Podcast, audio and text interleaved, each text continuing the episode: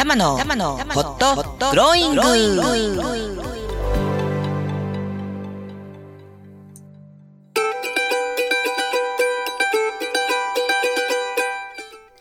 皆様今日も明るく楽しく元気よくこの時間をお迎えでいらっしゃいますか？今週もホットグローイングの時間がやってまいりました。パーソナリティの橋本玉木たまちゃんです。さあ今週も元気にスタートしてまいりましょうこの番組ホットグローイングは人生思うがまんまに生きていくための転ばぬ先の杖として心が元気になったり意欲が湧いてきたり時に心が熱くホットに時に心がホッとするようなそんなちょっとしたヒントや情報トークを提供する番組です。今日は7月第1週の金曜日、えー、3日ですね、えー、本日はですねタマラジオとしてささやかな一歩を踏み出した1回目の放送となります。これまで夢の種放送局さんで、えー、学び経験を積ませていただいてえそれを受けての新たな一歩です。基本的な番組構成はしばらくそのまま踏襲してまいりますが慣れてきたらいろいろチャレンジしていく予定です。で今日はですね、え前半フレフレサラリーマンコーナーをお届けいたしまして私が応援している株式会社竹谷さんからゲストにお越しいただいてコロナに負けず頑張っている生なお話をお届けいたします。そして時間が許す限りこれまでのラジオでの取り組みなどをつぶやかせていただいてですね、え皆様の人生思うがまんまに生きていくための少しでもささやかなあヒントをお届けできればとを願っております。まだまだ東京はコロナでね騒がしい、えー、毎日ではありますけれども今日も30分間最後まで、えー、ぜひお付き合いください。えそれとですね、え今日も録音に際しましてこれ録音でねいつもお届けしておりますが、えー、アクシデントやら、え、まだまだあの雑音が入る可能性は大いに秘めておりまして、え、その点はですねご愛嬌ということであらかじめぜひぜひ、え、ご容赦くださいませよろしくお願いいたしますこの番組は人生思うがまんまに生きるをテーマに人生の応援番組をお届けする五木コンサルタントたまラジオ新宿スタジオからお送りしています。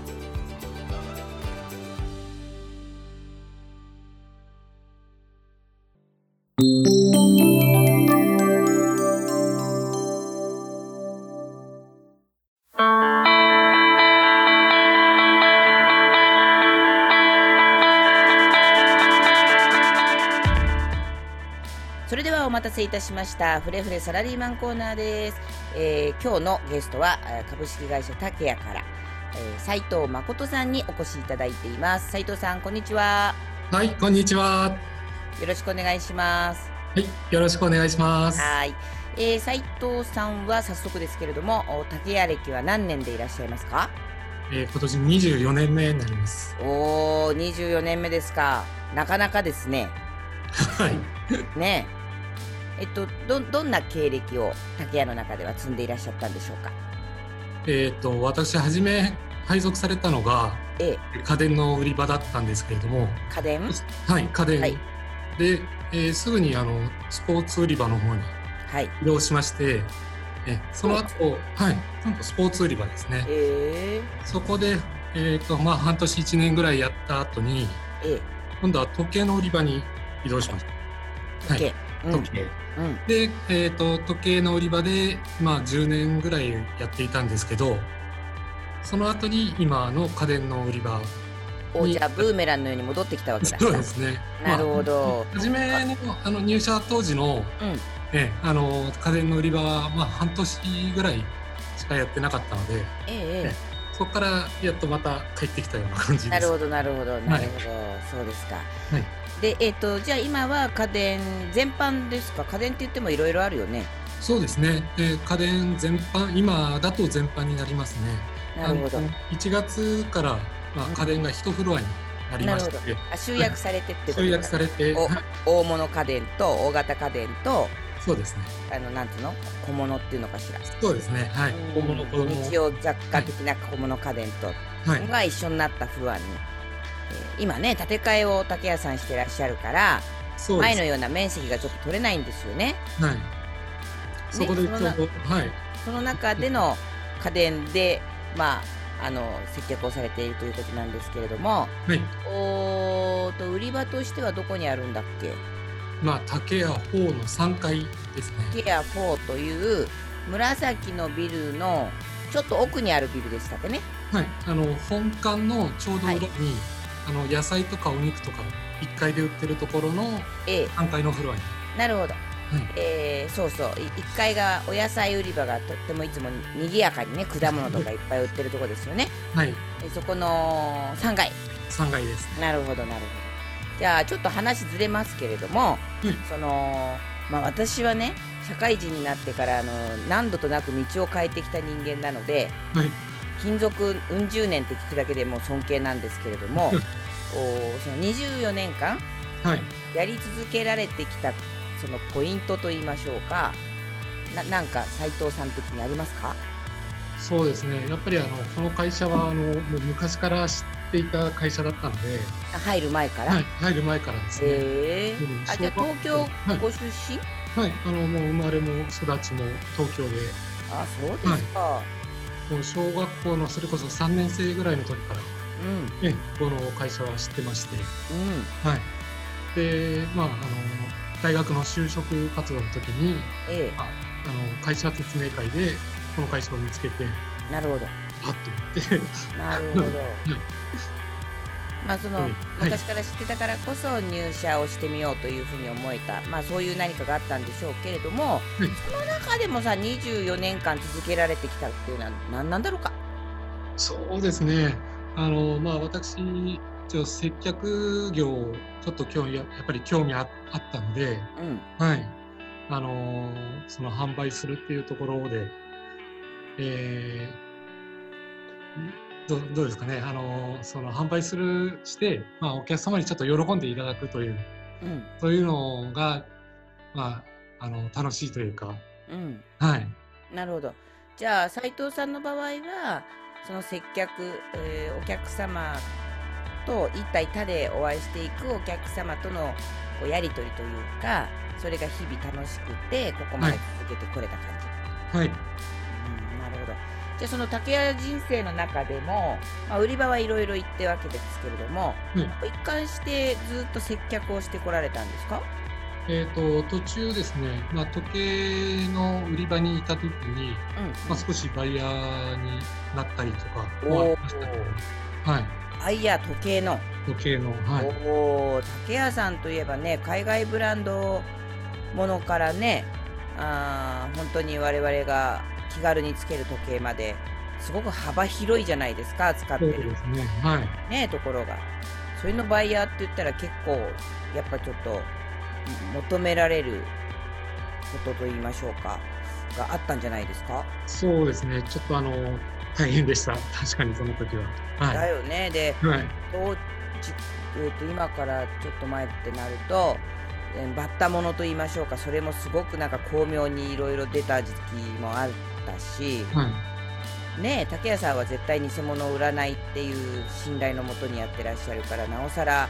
まあいろいろご苦労もあったんじゃないかと思うんですけれど。そうですね、まあ、信用のあるところから仕入れるような形で、うん。はい、やってましたし、うん、でなおかつ安く少しでも売ろうとすると言ったらねなかなかのご苦労だよねそれはね。そうですね。まあねこういう入品とかあの円の相場とかで値が変わってきたりしたので、ね、あのその当時は本当に大変でしたね。はい、一番高額なそのえーと、と斉藤さんが時計売り場にいた時代で一番高額な時計って1本おいくらだったんでしょうそうですね、まあ、5、600万ぐらいの時計がほほましたね。はい、で5、600万ですか。はい、まあね、中には1000万だ、1500万だっていう時計もあるとは聞いておりますが、これでもね、腕に500万つけるとなるとなかなかかなと思うんだけれども、そのやっぱバイヤーさんやってたということになるとね、ちょっと興味範囲で聞きたいんだけれども、はい、のまあ、時計本当に幅があるじゃん。ただ動くだけの1000円の時計から、うん、えー、数万23万。でちょっと上がって10万、うん、で海外ものでちょっとこうちょっとちょっとこじゃれてるともう20万30万当たり前、うん、ね、ロレックスなんて言ったらもう80万100万当たり前。そうですね。ね、でそれでまたポンと飛んで、まあ、ロレックスの中でも高いのはあるでしょうけれども、まあ、オメガだやれなんだってある中で、やっぱその500万だそのちょっと我々ではどうやってもまあ、手出さないかなって一般庶民は手出さないかなっていうレベルの時計と、ちょっと頑張れば買えるよねっていう高級時計とじゃあやっぱ何かが違うんですかね。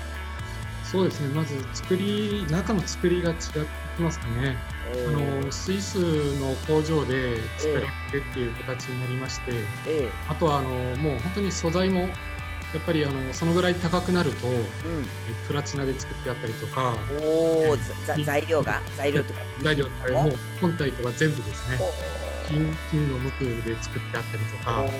その中にさらにダイヤが散りばめてあったりとか、うんうんうん。ね、そういうのでどんどん付加価値がどんどんついて高くなるっていうのはありますね。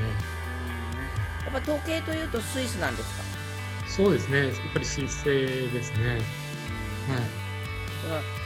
日本はあの技術大国と言われるけれども国内時計で一番高いのっつうとどれぐらいなもんなの？そうですね成功とかで あの上のクラスであると思いますけどそれでも、まあ、100万前後ぐらいになるかと思うんですけどね。ねその高級時計っていうとやっぱりこう、まあ、庶民がなかなか手を出しにくい高級時計っていうと、はい、やっぱ海外もののイメージ強いよね。そうですね。国内ものは、まあちょっと、ちょっとかっこいい、ちょっと贅沢な時計はあるけれども、うん、どちらかっていうと高級っていうよりは、うなんだろうな、日常使いのイメージが強いよね。そうですね。うん、まああとはやっぱり時計、まあ、あの男性とかだと、そのステータスシンボルになったりとかで、まあ、あの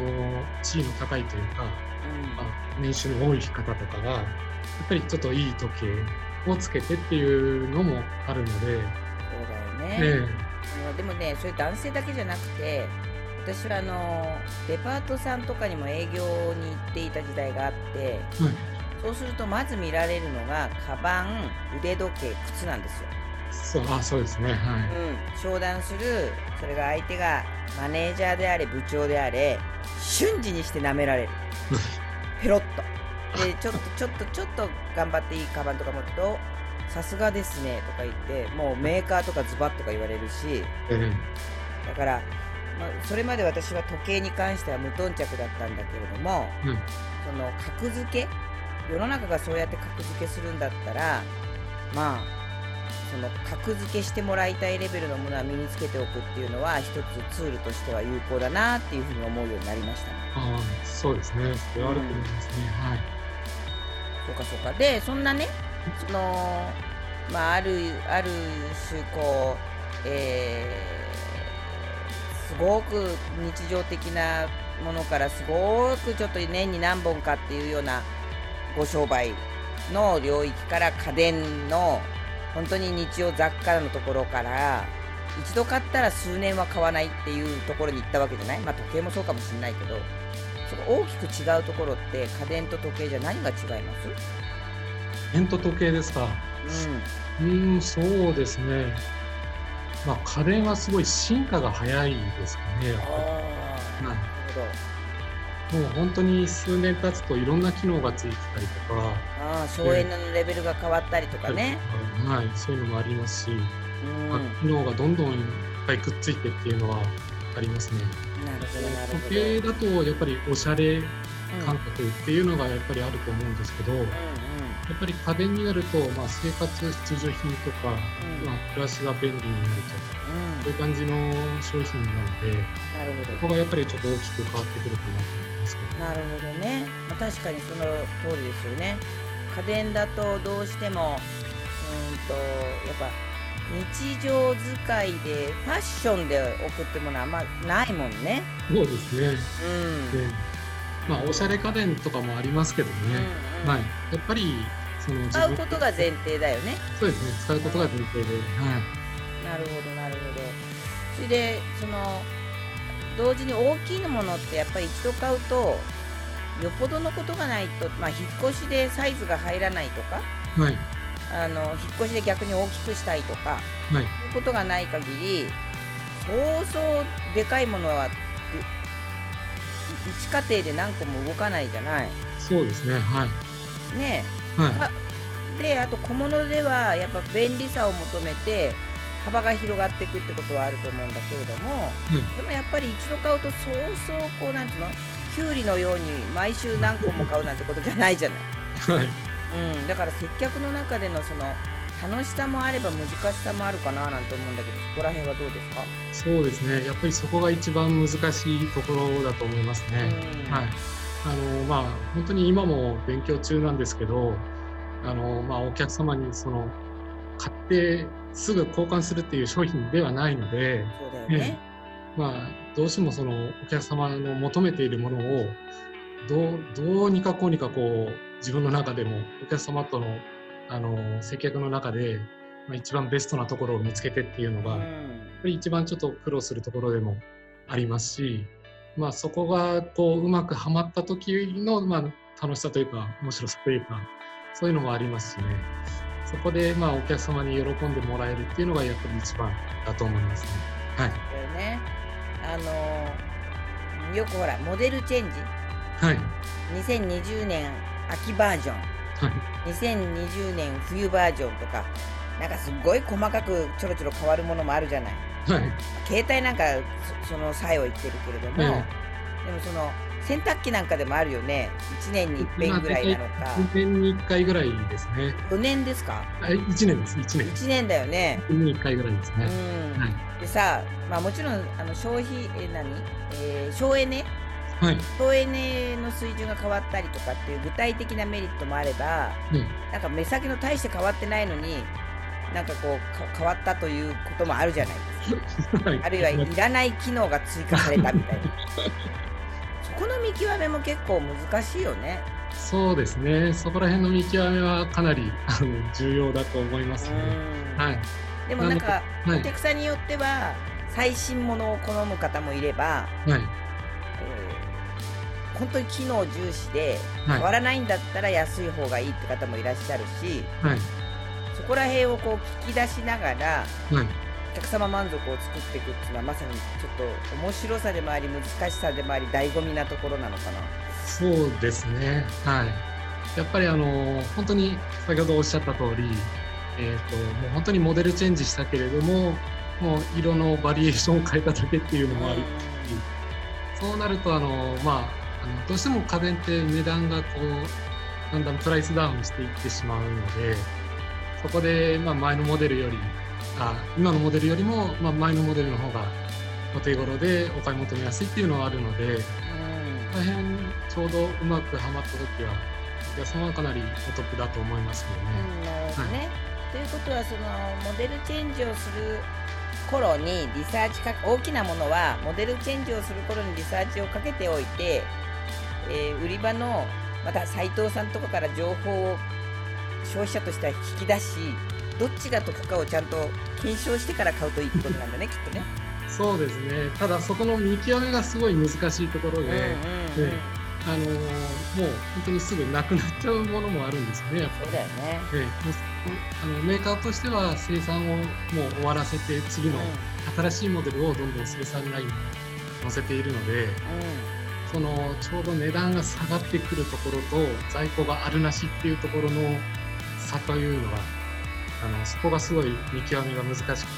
そうだよ、ね、油断してるともうあ前にあったやつがもうないよっていうそういうこともありますからね。はい、そうだよね。まあ家電大物はうちも苦労したことがあるけれど 本人は買いたくても、はい、なんだ、えー、角を曲がって曲が曲がれなくて買えないとかね。あの階段上がりませんみたいなことがあったりとかね、はい、あのするもんね、うん、そこら辺のこのリサーチとお届けとっていうその売るだけじゃないところっていうのが大物家電はあるからなかなかご苦労ですよね。そうですね。あの私もちょっと配送の実習とかも行かせてもらったので、うん、まあ、ちょっとあのこう搬入する時の苦労とかもちょっと見てきましたから、うん、えそこら辺もやっぱりお客様からの情報は詳しく聞いておかないと、うん、えあのどうしても配送のものに迷惑かけてしまうので、はい、そこら辺のリセリサーチという、ね、はい、お客様も買いたくて使いたくて買うわけだから、まさか入らないなんていうことは前提にしてないことが多いだろうし、うん、えー、ところがね なんてことよくあるよね。そうですね、まあ、実際あの現地に行ってあのどうしても内階段で中に入っていくのに、まあ、冷蔵庫が角曲がれなくなっちゃうとか、うんうん、そんな時のために、まあ、クレーンの搬入とかも、えーまあ、うちの方でもあのやれるようにはしてあるので、うん。はい、うちも一度ありましたよ。はい、あの昔のマンションでね、はい、手上げでエレベーターがないから手上げで、で最後の最後で怖がっちゃって、傷がついたらそれがクレームになって返品されても困るって言って、どうやっても上げないって言うからもうそこで段ボール解体して傷ついても返すって言わないから上げてって言って あの上げてもらったことがあるけど。中にはまあいろいろ小難しいお客さんもいらっしゃるだろうから まあ、楽しさでもあり難しさでもあり。で、はい、だからこそ喜んでもらった時の喜びはまたひとしおでしょうね。そうですねはい、うん、さあじゃあ、えー、竹谷さんとして、えーと、この時期ぜひリスナーさんに知っておいてほしいこととか何かお伝えしておきたいことってありますか？そうですね。あのー、今あのー、東京都の方で、うん。あのゼロエミポイントというのをやっているんですよ。ゼロエミポイント。はい、うん、あの東京都在住のお客様限定になってしまうんですけども、うん、ね、あの省エネの、えー、エアコン冷蔵庫、給湯器、うん、エアコン冷蔵庫給湯器。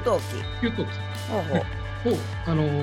省エネ性能の高い商品に買い替えていただくと商品券と LED の割引券がおというあのポイントなるほど。それはいつまでですか？これがあの原子がなくなってっていうああなるほど。ある間はやりますやりますよっていう。で現行はまだやってる。今やってますので、はい。ぜひですね今のうちに、あの冷蔵庫エアコン等ですね、買い替えをお考えの方は。うん、まあ、そのお得な商品券その金額に応じた商品券やら LED の割引券がもらえるってことなのかな？そうですねはいなるほどなるほどなるほどわかりました。で、それの受付を竹谷さんでもできるということなんですね。あの申請はお客様でやっていただくんですけれども、うんうん、はい、あの今こういうキャンペーンを都の方でやってますので、なるほどなるほど。はい、都民はお得よと。かなりお得だと思いますので。なるほど。はい、ということなのでゼロエミポイント。はい、なかなかなかなか難しいお名前ですが、えー、とにかく省エネ、えー、対象あ省エネ性能の機能があるもので、はい、エアコン冷蔵庫給湯器。はい、うん、なるほど。了解いたしました、はい、ということでえー、っとあとはありますか？大丈夫でしょうか？はい大丈夫ですね。大丈夫ですね、はい、はい、ありがとうございました。なんか今日はちょっと長めにお話をしていただいてしまいましたが、えー、っと斉藤さんぜひねあの竹屋4え野菜売り場の上の3階に、え斉藤さんいらっしゃいますので、えー、ぜひ皆さんあの足を運んでみていただいてゼロエミポイントも含めて、えー、ぜひぜひご相談などしていただければと思います。ということで斉藤さん今日はありがとうございました。はいありがとうございました。はい、それでは今週のサラリーマンコーナーはここまフレフレサラリーマンコーナーはここまでとさせていただきます。ありがとうございました。ありがとうございました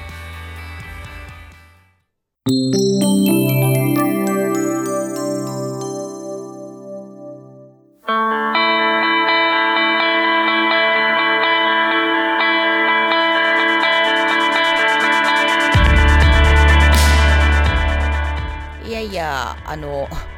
なんだかあっという間に時間が今日は過ぎてしまいまして、えー、あと4分ぐらいしか時間がないんですけれども振り返るとですね本当に小さな一歩が人生の変化をもたらすななんていうことを、改めて実感しておりましてうん。ね。あの夢の種放送局のパーソナリティ募集なんていうね最初にあの情報をキャッチしてちょっとつもしんであの説明を聞きに行きそこで即断即決して、え中には怪しいと言ってお帰りになられた方もいたんですけどなんだろうな直感的にうん自分がやりたかったことが形にできそう。よしこのチャンスをものにしちゃえっていう感じだったんですよね。丸4年ちょいちょい前。でまあ本当きっかけはね私はあのまあ、ものを書くよりも喋った方が早いと。そう自分で踏んで、えー、いろいろ表現したいことはあるけれど、まあ、ブログを書けブログを書けと言われていたんだけれどもなかなかそれが思うようにいかなかったからこそ、まあ、でも喋りたいなと思っていてだったらラジオブログっていう手があるじゃんかと、まあ、勝手に思い込んで書くより話した方がいいと言って始めたラジオだったんですよね。でこれがあの私の人となりを伝えるツールになってたりとかして新しいお仕事の時もお仕事先がさりげなく番組を聞いてくださっていてお会いする前になんとなくタマはこういうやつだろうという感覚を持ってくださったりなんかしていて仕事がすごくやりやすかったり。だからうんやっぱりこう本当に一歩自分の望んでいる人生の中でですけど量と質とねそれに向けて反応していくというこれもあずすんあずスピードを持ってこれってやっぱりすごく大切だなと改めて実感しています。で、えー、実はあそんなことをですね、えー、学んでいただくブレインセットという講座をですね、えオンラインでやっていく予定にしておりまして、え近々ご案内ができるのではないかなというふうにも思っております。ブレインセットです。ね。うん、まあ27年以上、業界で働かせていただいてきていて、個人を対象としたり、組織を対象としたりしながらやってることは一貫してるんですよね子供に対しても一緒だからこそそこで学ばせていただいたことをお返ししたいというか還元していきたいなと本当に強く今思っています。で、まあ、そんなこともお伝えできるようにしていきたいしいろいろチャレンジもしていきたい今日この頃でございますので皆さんコロナに負けずお互い様に頑張っていきましょう。ね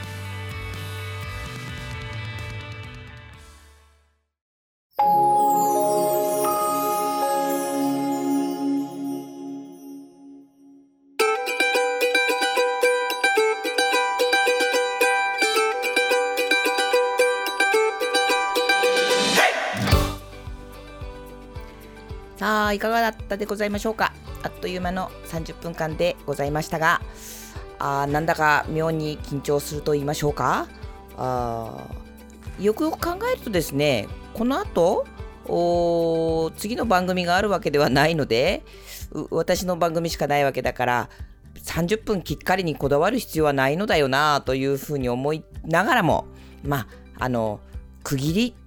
は大切よねとなんかこう妙に自分を納得させている私がいたりなんかして。えこういうことももうちょっとしたら柔軟に、えー、やっていけたらなと。まるまるきちんと30分やるときとちょっと短めにして、えー、ほんとながらのながらでね聞いていただけるような状態にしたりとか、えー、そんなことも